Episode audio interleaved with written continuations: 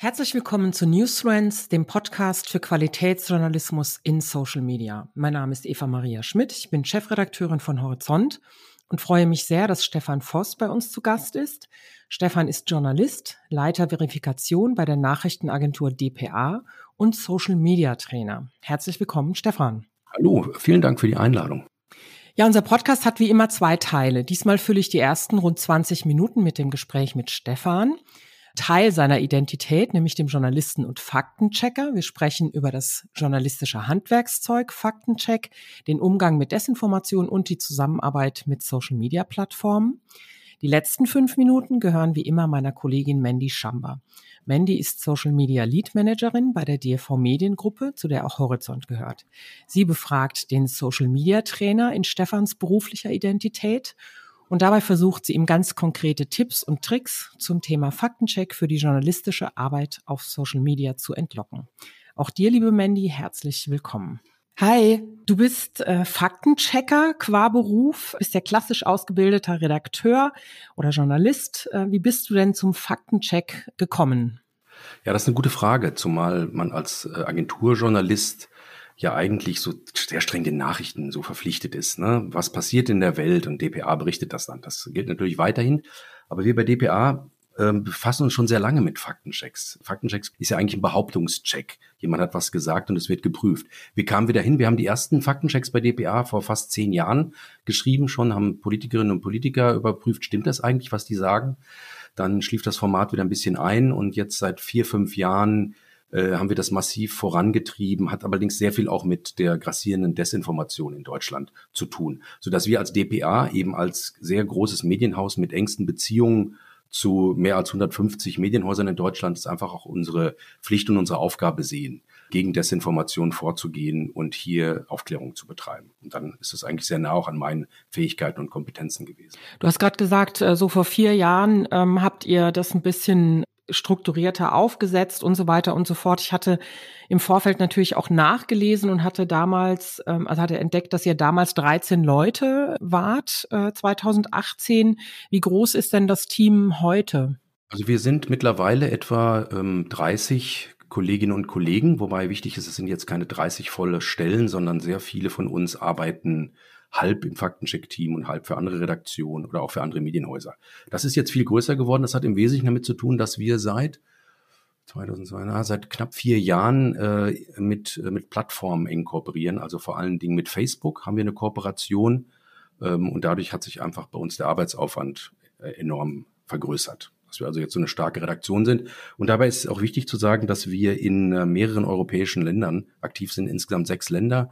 Belgien, Niederlande, Luxemburg, Österreich, Schweiz und Deutschland. Also wir prüfen Desinformationen, Behauptungen auf Deutsch, Niederländisch und äh, Französisch. Das ist der Punkt. Und deswegen sind wir so gewachsen. Macht ihr das zentral äh, von Berlin aus oder seid ihr auf verschiedene nee. Standorte verteilt? Ja, wir sind, wir sind, in jedem Land sind wir da. Ähm, wir sind in jedem der Länder von mir erwähnt, sind wir, sind wir vertreten. Wir haben auch ein großes Team in Brüssel. Also das ist unser Benelux-Team. Ähm, die sitzen in Brüssel. Ähm, dann, wie gesagt, haben wir in Österreich und der Schweiz Leute. Deutschsprachig wird es in, in Berlin redigiert, also korrigiert, redigiert. Und wie gesagt, die äh, niederländischen und französischen Sachen werden in Brüssel gemacht von uns. Jetzt ist das Team äh, besteht aus äh, Journalist, äh, Journalisten und Journalistinnen und gleichzeitig sind es FaktencheckerInnen und was muss man denn gerne in seinem Job machen, äh, um, um eben Faktenchecken gerne auch zu machen? Weil ich glaube, ohne die Motivation, dass man das gerne macht, äh, kann man den Job auch nicht machen. Ja, das ist eine gute Frage. Das bekomme ich auch immer wieder die Frage gestellt, auch von jungen Kolleginnen und Kollegen, die sich das überlegen, wo gehe ich hin im Journalismus. Zum ersten Mal ganz wichtig, einfach eine sehr gute oder eine gute, sehr gute Journalistin zu sein. Die klassischen journalistischen Fähigkeiten, die dort heißen, äh, genaues Hinschauen, sauberes Recherchieren, in der Lage sein, Quellen zu finden, Quellen auszuwerten, mit Logik und Spürsinn an die Arbeit heranzugehen, Sinnzusammenhänge erkennen und eben dann auch Dinge bewerten zu können. Ja, das, sind, das ist einfach klassisches Geschäft. Dazu gehört aber auch eine gute Schreibe. Also jetzt nicht nur wissenschaftlich abgehoben über mehrere Seiten zu dozieren, sondern das auf den Punkt zu bringen. Das sind erstmal die Kernfähigkeiten. Das ist aber genauso in einem Volontariat bei der DPA oder auch bei der mittelbayerischen oder der Passauer Neuen Presse erforderlich. Also es sind erstmal diese Grundfähigkeiten, die wir da brauchen. Und ich sag's mal so, eine, eine, gut, eine gute Agenturjournalistin ist auch eine gute Faktencheckerin. Also das passt schon sehr gut zusammen. Was bei uns obendrauf und top ist, sind die Recherchefähigkeiten. Da geht's um digitale Recherche, Verifikation. Mandy, vielleicht reden wir später noch ein bisschen darüber. Techniken äh, Fotorückwärtssuche, äh, Internetarchive, intelligente Browsersuche, Accounts verifizieren, Geolocation, Videoverifikation etc. etc. Das klingt jetzt so gewaltig, kann man aber alles lernen. Also wenn ich ich habe es gelernt, dann können das andere auch. Das ist alles kein Hexenwerk. Es sind einfach Tools, die man sich über die Zeit beibringt. Und da ist ganz wichtig immer auch Faktencheck ist extreme Teamarbeit. Das heißt also, nicht jede und jeder muss alles äh, in den Recherchetechniken beherrschen aus dem FF. Wir helfen uns ganz viel, wir kommunizieren viel, äh, tauschen uns aus, checken uns gegenseitig und damit haben wir ein sehr, sehr gutes Produkt. An welchen Punkten einer Recherche setzt denn diese Kommunikation ein? Weil es weiß jeder und jede Journalistin, dass man, na klar, man recherchiert und man hat verschiedene Fakten, mit denen man arbeitet und an irgendeinem Punkt kommen ja deine KollegInnen zu euch, zu deinem Team und ähm, ihr checkt nochmal die Fakten, auf die die gestoßen sind, die vermeintlichen Fakten. Und an welchem Punkt äh, ist das denn und muss man äh, da auch einfach öfter in so einer Recherche dann wieder in den Dialog treten? Also wie läuft da so die konkrete Arbeit während der Recherche ab? Das erkläre ich gleich. Lass mich eine, eine Stufe noch zurückgehen, ja. auch in denen, so wie du es definiert hast. Diese Bezeichnung Faktencheck ist eigentlich irreführend. Denn dieses neue Format ist eigentlich ein Behauptungscheck. Und das führt, wie gesagt, so ein bisschen die Irre. Also es gibt ja noch, äh, es gibt ja Medienhäuser in Deutschland wie den Spiegel zum Beispiel, die eine eigene große Abteilung haben, die letztlich die faktischen Behauptungen, Thesen, die in den Texten beim Spiegel auftreten, nochmal prüfen. Das ist, wenn ich ehrlich bin, ist das eigentlich wahrscheinlich der von dem Wortstamm her die, die beste Übersetzung. Das ist eigentlich der Faktcheck. Also ich überprüfe meine eigenen Inhalte. Das sollte jedes Medienhaus tun. Das tun wir bei DPA auch seit 70, 80 Jahren, 75 Jahren jetzt. Äh, ganz klar. Das ist, dass meine eigene Geschichte sauber ist. Und äh, das mache ich entweder selber als Schreiberin oder ich habe dafür noch eine Expertise, ich habe eine Dokumentation, ich habe da Experten. Der Faktencheck ist ein Behauptungscheck. Und das ist, zu, das ist zu unterscheiden. Das heißt, irgendjemand tritt in der Öffentlichkeit auf. In der Öffentlichkeit kann ein Bundeskanzler oder eines Landesministerin oder auch ein User oder eine Userin bei Facebook sein und stellt eine Behauptung auf. Und die Behauptung lautet, ich guck dir mal diese Studie an zu Corona. Diese Studie sagt exakt Folgendes ähm, und dann prüfen wir das. Sagt diese Studie das wirklich? Und deswegen eine, als eine kleine Unterscheidung. Das ist also im Grunde dieses Format Faktencheck, ergo Behauptungscheck. Ja, das ist das eine. Auf deine Frage hin, äh, wo setzt da die Teamarbeit an? Im Grunde ganz am Anfang. Allein schon die Teamfindung ist in der Regel Teamarbeit, weil wir ganz streng darauf achten, dass wir keine Meinungsäußerung prüfen. Wenn jemand sagt, ich finde die Corona-Politik der Bundesregierung schlecht, dann ist das eine Meinungsäußerung, dann gibt es da auch nichts zu prüfen und zu checken. Ja? Sobald eine Tatsachenbehauptung im Spiel ist, dann können wir prüfen. Ja, das ist aber oftmals ein schmaler Grad. Es ist noch Behauptung. Manchmal sagen auch Leute, stellen eine Tatsachenbehauptung auf und sagen dann davor, das ist meine persönliche Meinung. So einfach ist es natürlich nicht. Also das heißt, da geht schon los, dass wir auch im Team diskutieren, was ist eigentlich eine Meinung, was ist eine Tatsachenbehauptung. Erst wenn es eine Tatsachenbehauptung ist, können wir sie prüfen. Und auch im weiteren Prozess, natürlich werden alle Texte auch im Journalismus redigiert, das machen wir auch, aber wir sind viel intensiver im Austausch, wenn es um Techniken geht. Dass man sagt, kann mir bitte jemand noch mal helfen bei der Fotorückwärtssuche, kommt ihr zum selben Ergebnis? Ja, also von daher ist das einfach in sich einfach eine engere Teamarbeit. Jetzt habt ihr ein, äh, ein Team, du hast gesagt, 30 Leute sind das. Ich weiß jetzt nicht, wie viele Behauptungen pro Tag bei DPA in Bearbeitung sind. Mhm. Wir machen äh, so auf das Jahr gerechnet knapp, knapp 2000 pro Jahr. Das sind die meisten auf Deutsch, aber eben Teil davon auch auf Niederländisch und auf Französisch. Mhm. Das kannst du runterrechnen auf etwa 150 im Monat. Macht, ja, weiß ich nicht. Also wir veröffentlichen vielleicht ähm, sieben, acht, neun Faktenchecks am Tag. Okay. Ja, prüfen natürlich viel mehr Behauptungen, aber das ist so der Output, den wir haben. Also wie entscheidet ihr, was wirklich nochmal als Faktencheck quasi überprüft wird und was durch eine normale Recherche abgedeckt ist? Also wenn wir, wenn wir jetzt im Bereich Behauptungscheck arbeiten, gucken wir zum einen, was ich gerade schon gesagt habe, es muss eine Tatsachenbehauptung sein. Ja, ganz wichtig. Also das darf nicht in die Richtung der Meinung gehen. Und dann prüfen wir gesellschaftliche Relevanz. Aber so im Grunde, wie der Journalismus auch arbeitet. Wie entscheidet morgens eine Redaktionskonferenz, wenn es die Politikredaktion einer Zeitung ist? Was machen wir für ein Thema heute? Was ist wichtig? Also das heißt durchaus, wenn wir über Social Media Posts reden, achten wir auf natürlich, wie viele Reaktionen gibt's auf den Post. Bei Corona war das relativ einfach, weil wir da natürlich gerade bei Falschbehauptungen Richtung Wirkung oder Schaden durch Impfungen oder eben nicht belegt, korrekter gesagt, nicht belegte Behauptungen zu Impfungen, äh, ist es klar, das sind einfach Riesenthemen. Also körperliche Gesundheit etc. Wir gucken nach Reichweite, gesellschaftliche Relevanz das ist so der grobe Bereich. Also wir würden uns jetzt nicht mit irgendeiner Randlüge befassen, die bei, weiß ich nicht, bei Facebook oder bei Instagram drei Leute irgendwie interessiert. Ne? Das ist letztlich. Aber ganz wichtig, auch in der Kooperation mit den Plattformen, unsere Redaktion entscheidet völlig autonom, was wir prüfen, welche Behauptungen wir checken. Da hat also keine Plattform irgendeinen Einfluss drauf. Du hast jetzt gerade selber äh, das Thema Corona äh, angesprochen. Das ist ja ein Thema, das sehr viel auch auf Social Media Reaktionen hervorgerufen ja. hat, nicht nur auf Social Media, aber eben auch da. Wir sprechen ja über Journalismus äh, in Social Media. Wie habt ihr das denn gehandelt? Weil erstens wart ihr da ja auch mit sehr vielen Behauptungen, sehr viel mehr Behauptungen als normalerweise, nehme ich an, konfrontiert. Ja. Und zweitens ja. bedingt das natürlich auch, dass ihr da ganz anders abwägen musstet, wie geht ihr damit um? Worauf reagiert ihr dann wiederum überhaupt?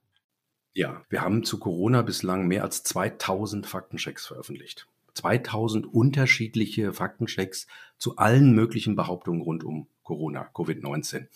Wie machen wir das? Ich habe es ja gesagt, wir gucken, was gibt es für Behauptungen und das waren am Anfang Sachen wie, wenn das Virus wärmer als 26 Grad wird, dann stirbt das irgendwie ab. Vielleicht könnt ihr euch noch erinnern, ja, äh, nee, äh, Körpertemperatur liegt irgendwie bei 37 Grad, jetzt mal ganz banal. Und endlose Geschichten.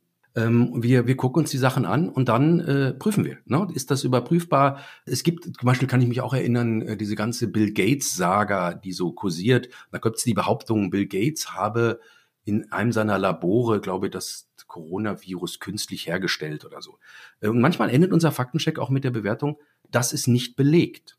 Ja, klingt halt auf den ersten Blick komisch. Ja, so, äh, aber wir wissen nicht, was Bill Gates macht. Wir sind nicht bei ihm zu Hause. Keine Ahnung, was er macht. Das soll jetzt auch nicht unterschwellig insinuieren, dass sie das tun. Ja, aber wir sagen immer nur im Faktcheck ist ganz, ganz häufig, wir gucken uns das an. Welche Begründung wird für die Aufstellung dieser Behauptung geliefert? Und in dem Falle sagen wir, das ist nicht belegt. Ja, bei vielen Sachen. Wenn wir jetzt auch ganz viel, haben wir mit Studien auch zu tun, jetzt mit Impfstudien etc., wo wir einfach immer nur gucken, nee, diese Beweislage, diese Kette ist nicht logisch, die, die ist nicht äh, logisch durchformuliert. Das passt so nicht, das ist so nicht bewiesen. Ja? Wir machen keine Prognosen über, äh, keine Ahnung, Impfen ist komplett ungefährlich oder ähnliches. Das ist gar nicht unser Thema. Wir gucken immer nur konkrete Behauptungen und was werden für Argumente vorgebracht ähm, und stimmen die auch. Und das keine Überraschung, das Allermeiste stimmt von vorne bis hinten nicht ist nicht bewiesen, nicht, nicht erledigt. Nochmal, das klingt mitunter für den Leser oder die Leserin ein bisschen merkwürdig, wenn wir als, wer als Faktenchecker dann so eine etwas zurückgezogene Position einnehmen, ist nicht belegt, kann man so nicht erklären, aber das ist es letztlich. Jemand behauptet was und du kannst ihm zumindest entgegnen, nee, deine Beweise sind nicht stichhaltig. In der Ausbildung von JournalistInnen ist das Thema Faktenchecken noch nicht so ein richtig großes Thema. Ist das deiner Meinung nach zu wenig in der Ausbildung berücksichtigt, auch weil sich eben die Medienlandschaft ganz anders mittlerweile darstellt als zu der Zeit, als die Lehrpläne äh, gemacht wurden, auch wenn die ja sicher immer wieder angepasst werden. Also was wäre denn wünschenswert, dass unterrichtet wird zu dem Thema? Jetzt wäre das ganz einfach zu sagen, ja, da wird viel zu wenig gemacht. Lass uns mal gucken gemeinsam, worum geht's da eigentlich? Wir sehen in der Desinformation eine gewaltige Herausforderung für die Gesellschaft, für die Demokratie durch Desinformation. Wir haben das in den letzten Jahren immer wieder gesehen zu verschiedensten Themen, die dort aufkommen, teilweise mutmaßlich gesteuert. Das ist also eine größte Herausforderung. Also es geht weit über das hinaus, was man jetzt der Journalismus machen sollte. Das ist eine gesamtgesellschaftliche, ja, nennen wir es Herausforderung, für die der Journalismus und die Medienhäuser einfach das ist einfach ihre Aufgabe, das zu tun, sich dem zu stellen, sich dort zu engagieren. Und äh, ich kriege das viel in Gesprächen mit vielen regionalen Medien, dass zum Beispiel im Community Management die Zahl der Leserbriefe ähm, und Mails sprunghaft gestiegen ist in den letzten Jahren. Gewaltig. Ja, das ist jetzt nicht erst seit Corona, im Grunde seit ja, Mitte, seit 2015, 2016 merken das alle, fast alle Medienhäuser, ich habe mal mit einem Medienhaus gesprochen in Süddeutschland, ein ähm, ganz durchschnittliches, normales Medienhaus, die sagen, sie kriegen 3000 Briefe im Monat. Das sind Mails oder auch tatsächlich Briefe, aber direkt adressiert, nicht Kommentare, das ist noch viel mehr. 3000 Briefe, von denen etwa 1000 äh, Verschwörungsinhalte haben. Das muss man sich mal überlegen. Das heißt, 1000 pro Monat bei einer wirklich durchschnittlich von der Größe im Medienhaus. Und das sind einfach Herausforderungen für den Journalismus, sich eigentlich auch diesen Dingern, weil das sind deren Leser. Das ist deren Publikum auch. Und ich höre häufiger, dass Leute sagen, ja, Faktencheck, das bringt doch nichts. Du kannst die Leute doch nicht überzeugen. Das mag sein, dass äh, man einige durchaus schon in den Irrsinn verloren hat. Ja, aber wir wissen, dass hinter jedem, auch jedem Leserbriefschreiber, äh, vier, fünf, sechs Angehörige stehen, die ähm, verunsichert sind, die auch keine Antworten haben. Es ist ja nicht so, dass jeder von uns auf irgendeine Behauptung sofort eine Antwort hätte. So ist es ja nicht. Dinge sind ja auch komplex. Die Welt ist komplex. Eine Corona-Erkrankung ist komplex. Der Ukraine-Konflikt ist durchaus komplex. Migration ist auch ein komplexes Thema. Man hat nicht immer sofort zack die Antwort dafür. Und wir brauchen, im Englischen gesagt, Counter-Speech. Wir brauchen einfach Argumentationen gegen Desinformation. Und die muss aus meiner Sicht vom Journalismus geliefert werden, damit es unabhängig ist. Das ist frei. Es bringt uns nichts, wenn Bundesministerium Faktenchecks machen. Ja, ja, also, sondern wir als unabhängige, freie Journalisten müssen das schreiben. Und da sind wir, Eva Maria, bei dem Punkte, ja, da fehlt, glaube ich, noch viel an Bewusstsein, wobei ich, es liegt nicht an mir, den Medienhäusern zu sagen, ihr müsst das machen. Ne? Das ist im Grunde eigene Erkenntnis. Ich glaube aber, dass man auch einfach sehr viele Fragen des eigenen Publikums beantworten kann. Und dadurch denke ich, dass man sich öffnen muss. Und da komme ich äh, in den Punkt auch, was fehlt dann? Es fehlen sehr, sehr viele Recherchefähigkeiten. Da bin ich ganz offen. Ähm, und es geht jetzt auch nicht von mir, dass ich da irgendwie auf andere zeige. Das gilt für alle durch die Bank, nicht nur in Deutschland, aber in Deutschland ist es sehr auffällig. Media Literacy, Medienkompetenz. Äh, zu wissen eigentlich, wie funktioniert das Internet? Äh, wie funktioniert eine Google-Suche?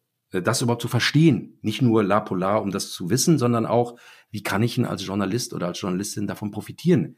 Dass diese Googles und Bings und Yandex einen Browser-Cache haben, wo ganz viele Sachen archiviert sind, etc. Heißt, wir müssen mit Sicherheit einfach in der Ausbildung noch auf andere Themen Wert legen, die ich auch erwähnt habe, was aber nicht stattfindet. Das findet aber nach meinem Einschätzung auch an den Universitäten noch nicht so richtig statt. Also das geht viel breiter als jetzt nur dieses Format Faktencheck. Es geht letztlich um Recherche-Verifikation, das dann auch für alles anzuwenden ist. Ja, da ist noch viel zu tun. Mhm. Du hast vorhin schon, äh, also eingangs schon gesagt, dass ihr mit den Social-Media-Plattformen zusammenarbeitet, Facebook äh, oder Meta hast du ähm, explizit erwähnt. Wie sieht denn so eine Kooperation aus? Also ganz konkret äh, arbeiten wir mit äh, Meta, WhatsApp und TikTok zusammen. Wir veröffentlichen Faktenchecks und werden dafür bezahlt.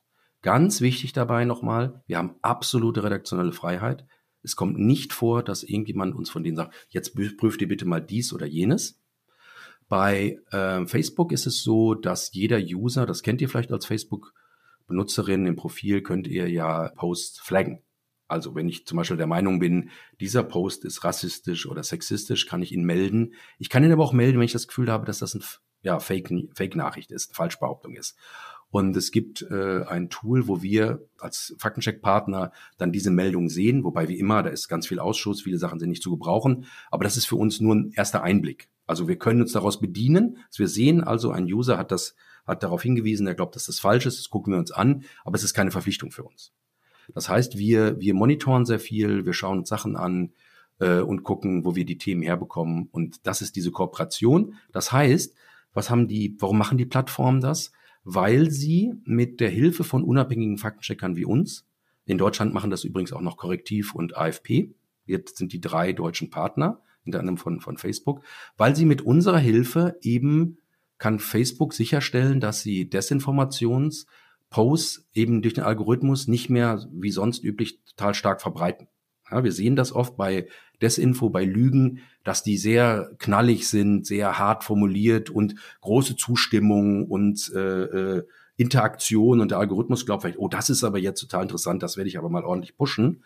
Äh, wenn wir als Faktenchecker sagen, nein, das ist eine Falschbehauptung, hier sind die Belege dafür, dann wird die Reichweite eingeschränkt. Es wird nicht gelöscht, aber es wird eingeschränkt. Das ist im Grunde der Deal, den wir da eingehen. Also die, die, ich bin mal ganz ehrlich, die Plattformen kümmern sich ein Stück weit auch darum, den Schaden, den sie selber auch mit ausgelöst haben, auch wieder zu begrenzen. Und dazu brauchen sie eben unabhängige Gutachter, Journalistinnen und Journalisten. Die Plattformen veröffentlichen ja regelmäßig Zahlen. Nicht, dass ich die jetzt gecheckt hätte, aber die kennen äh, viele, die gehen in den fünfstelligen Bereich, wie viele Desinformationen etc. pp. oder wie viele ähm, Posts sie täglich, wöchentlich, monatlich und so weiter checken. Und ähm, es ist ein wirklich ein Mehr an, an solchen Posts. Das könnt ihr ja gar nicht äh, alles im Blick haben. Und es ist ja so, dass da auch viel gelöscht wird. Mhm. Wie siehst du denn das Thema Löschen von Desinformation und wie geht DPA damit um? Mhm. Äh, gute Frage. Also wir sind äh, im Grundsatz erstmal gegen das Löschen von Falschbehauptungen. Wobei wir hier, ich klammere äh, also die Community Standards der Plattform aus, über die haben wir schon gesprochen, Rassismus, Sexismus, Physical Harm, also Leute trinken Chlorbleiche etc. Natürlich muss das gelöscht werden, gar keine Frage. Aber dann gibt es den ganzen Bereich, wo jemand eben ja, Falschbehauptungen aufstellt. Wir sind der Überzeugung, dass das auch, dass eine Demokratie das auch abkönnen muss. Also äh, jeder hat das Recht, auch Blödsinn zu verbreiten, erstmal. Er kann dann nicht erwarten, dass er im übertragenen Sinne noch ein Megafon in die Hand gedrückt bekommt, damit er möglichst gut zu hören ist, ergo, dass seine Posts oder ihre Posts besonders stark verbreitet werden. Aber wir sind dafür, und also aus der Demokratie-Sicht, also Desinformation muss mit Counterspeech bekämpft werden. Also mit Gegen, mit Argumenten letztlich. Äh, und diese Argumente entstehen durch Faktenchecks. Das ist ein aufwendiger Prozess. Journalismus, guter Journalismus kostet Geld. Das muss finanziert werden. Das geht nicht von alleine. Das ist die Positionierung dabei. Also ganz klar löschen, was tatsächlich gefährlich ist, was, was äh, Schaden anrichtet. Aber der, der graue Bereich der, der Desinformation, der Falschbehauptung ist erstmal per se nicht zu löschen aus meiner Sicht. Das ist natürlich ein Riesenthema auch fürs Community Management. Was lässt du stehen? Ja, aber natürlich musst du Dinge wie Holocaust-Relativierung und solche Sachen, die im Rahmen der, der Corona-Diskussion aufkamen, das ist nochmal eine ganz andere Geschichte. Aber reden wir erstmal nur über, ja, über Behauptungen, die letztlich als falsch erweisen, äh, sind wir gegen das Löschen. Wie unterscheidet ihr denn einen Irrtum von strukturierten Desinformationskampagnen? Das war ja ähm, also ganz stark in der Öffentlichkeit bei der vorvergangenen äh, US-Wahl, glaube ich.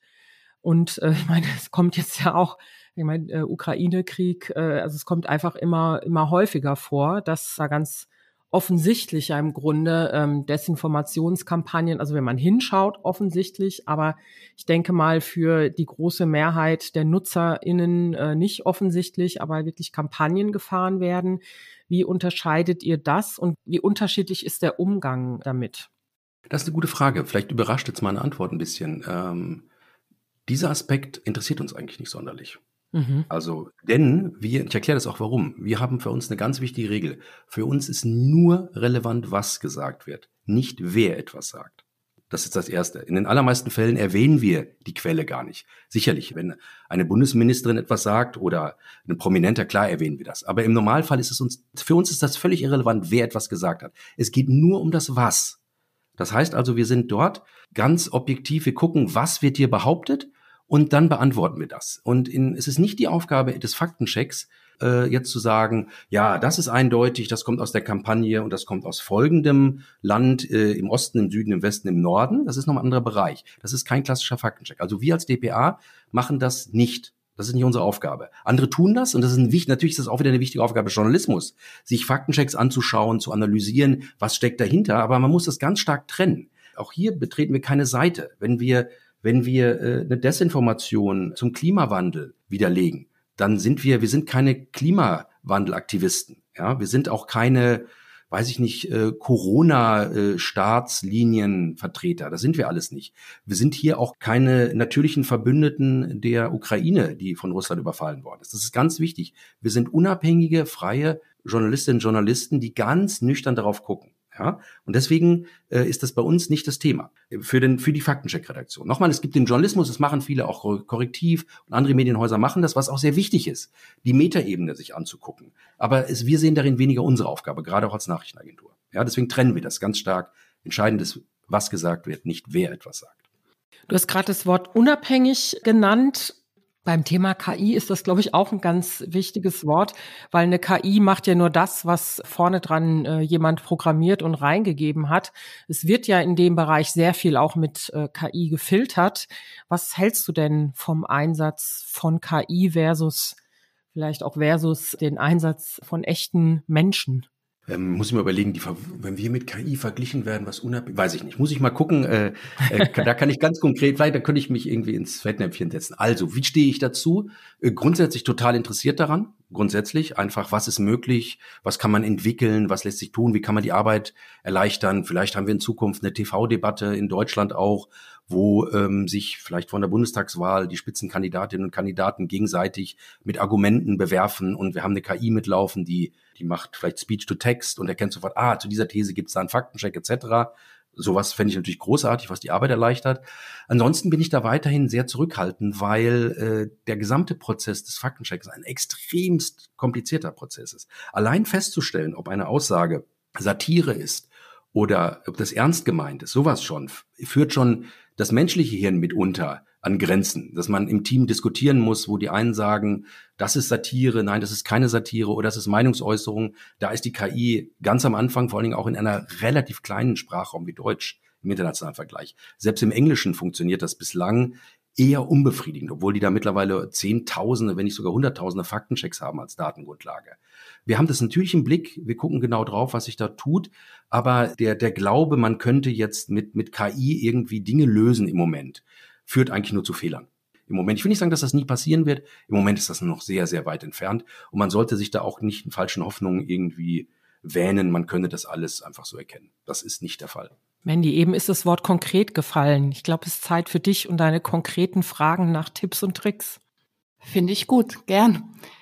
Stefan, du arbeitest ja bei der DPR als Leiter der Verifikation und auch als Social Media Trainer. Mhm. Worin trainierst du Journalistinnen? Ich trainiere die darin, Fähigkeiten in der digitalen Recherche und Verifikation zu erwerben. Das heißt, zum einen sind in unseren Workshops geht es um Tools. Es geht um bestimmte Add-ons, wie ich die Foto-Rückwärtssuche machen kann, wie ich mit den Internetarchiven arbeiten kann. Also wir bringen denen sehr, sehr viele Hilfsmittel bei, damit sie effektiv, schnell und zuverlässig arbeiten können. Aber noch viel wichtiger ist, dass in dem ganzen, vielleicht sogar komplizierten Gemengelage es eigentlich nur um zwei Dinge geht. Es geht nur um zwei Dinge und das eine ist logisches Denken und journalistischer Spürsinn. Das versuchen wir immer wieder auch deutlich zu machen. Das ist der Anfang, das ist eigentlich auch fast alles. Der Rest ist nur Beiwerk. Also du musst dein Brain-Tool, dein Gehirn einschalten, du musst die Dinge angucken, äh, du musst sie analysieren und du kannst damit sehr, sehr, sehr viel entlarven. Und das ist das, was wir gemeinsam trainieren. Immer wieder das ganz genaue Hingucken, das logische Denken und äh, wie weit man damit kommt. Selbst bei der Entlarvung von Deepfakes im Moment kommt man mit diesen Techniken am allerweitesten. Okay, du vermittelst mit System sozusagen Behauptungen zu überprüfen. Wie kann ich denn strukturiert Fakten checken? Gibt es da drei, vier Steps, die ich jedes Mal abhandeln sollte? In der Textform ist es auf jeden Fall erstmal die Behauptung, die wir wiedergeben. Dann kommt äh, im Grunde unser Fazit und danach kommen die ganzen die ganzen Überprüfungen, wo wir also hinlänglich belegen, wie wir zu unserem Fazit gekommen sind.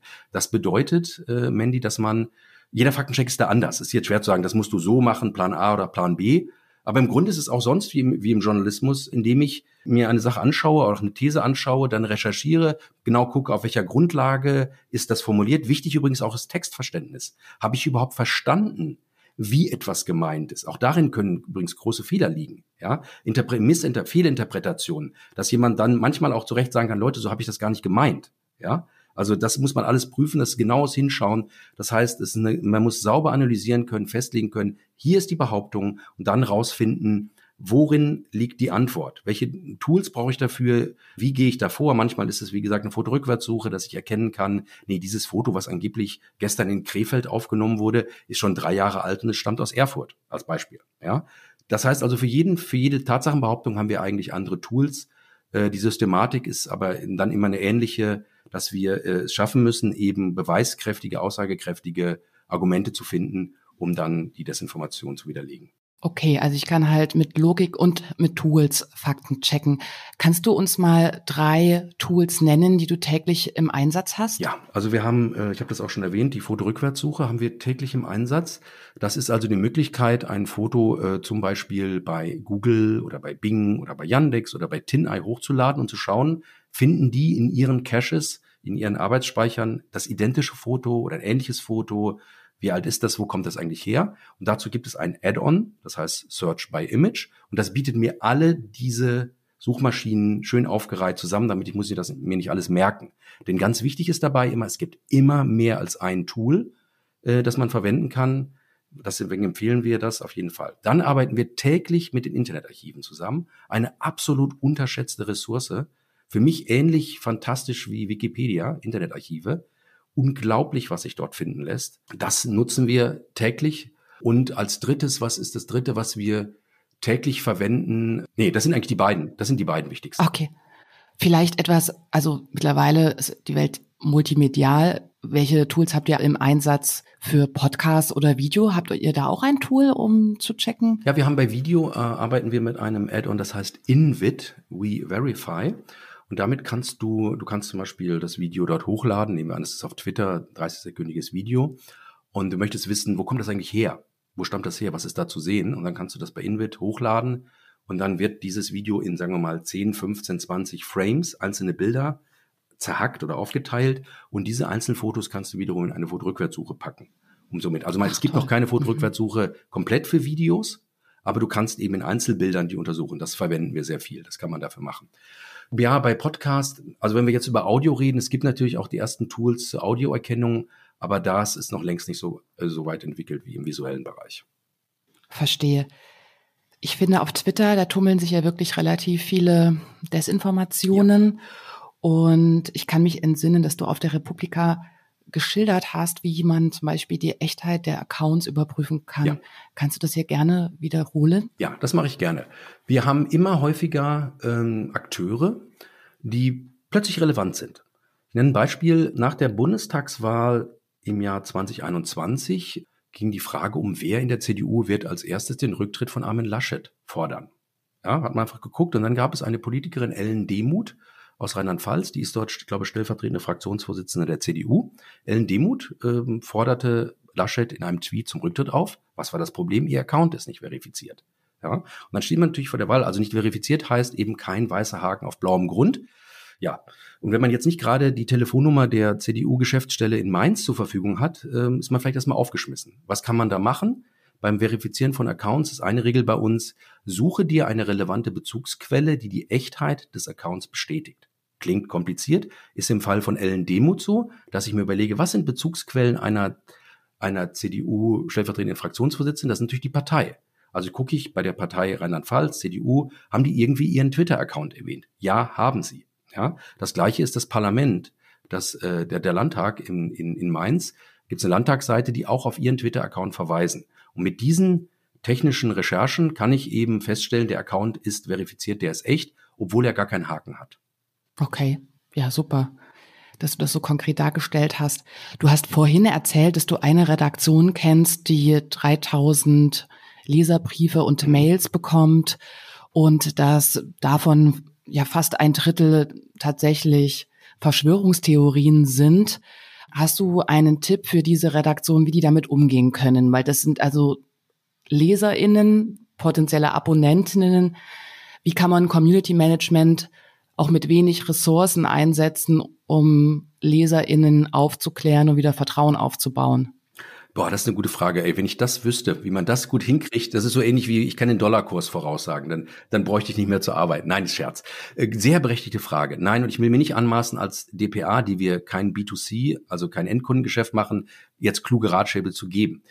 Ich glaube zum einen, und das ist nur meine persönliche Meinung, dass äh, Community Management extremst wichtig ist, auch in den Regionen, äh, für das Medium an sich, denn ich glaube, dass du als Medium äh, Chancen für die Zukunft hast, wenn du die Sorgen und Nöte deines Publikums kennst, wenn du sie adressiert bekommst und wenn du sie beantworten kannst. Und ich sehe in diesen Briefen sehr viele Sorgen, Nöte, Ängste, ja, das heißt aber, dazu musst du äh, wahrscheinlich diese Strukturen stärken. Und da sind wir schon im Bereich von wirtschaftlichen Erfordernissen, wo wir auch als DPA helfen können. Und da sind wir an Projekten auch dran. Ich habe euch erzählt, dass wir sehr, sehr viele Faktenchecks haben. Also mehr als 2000 zu Corona.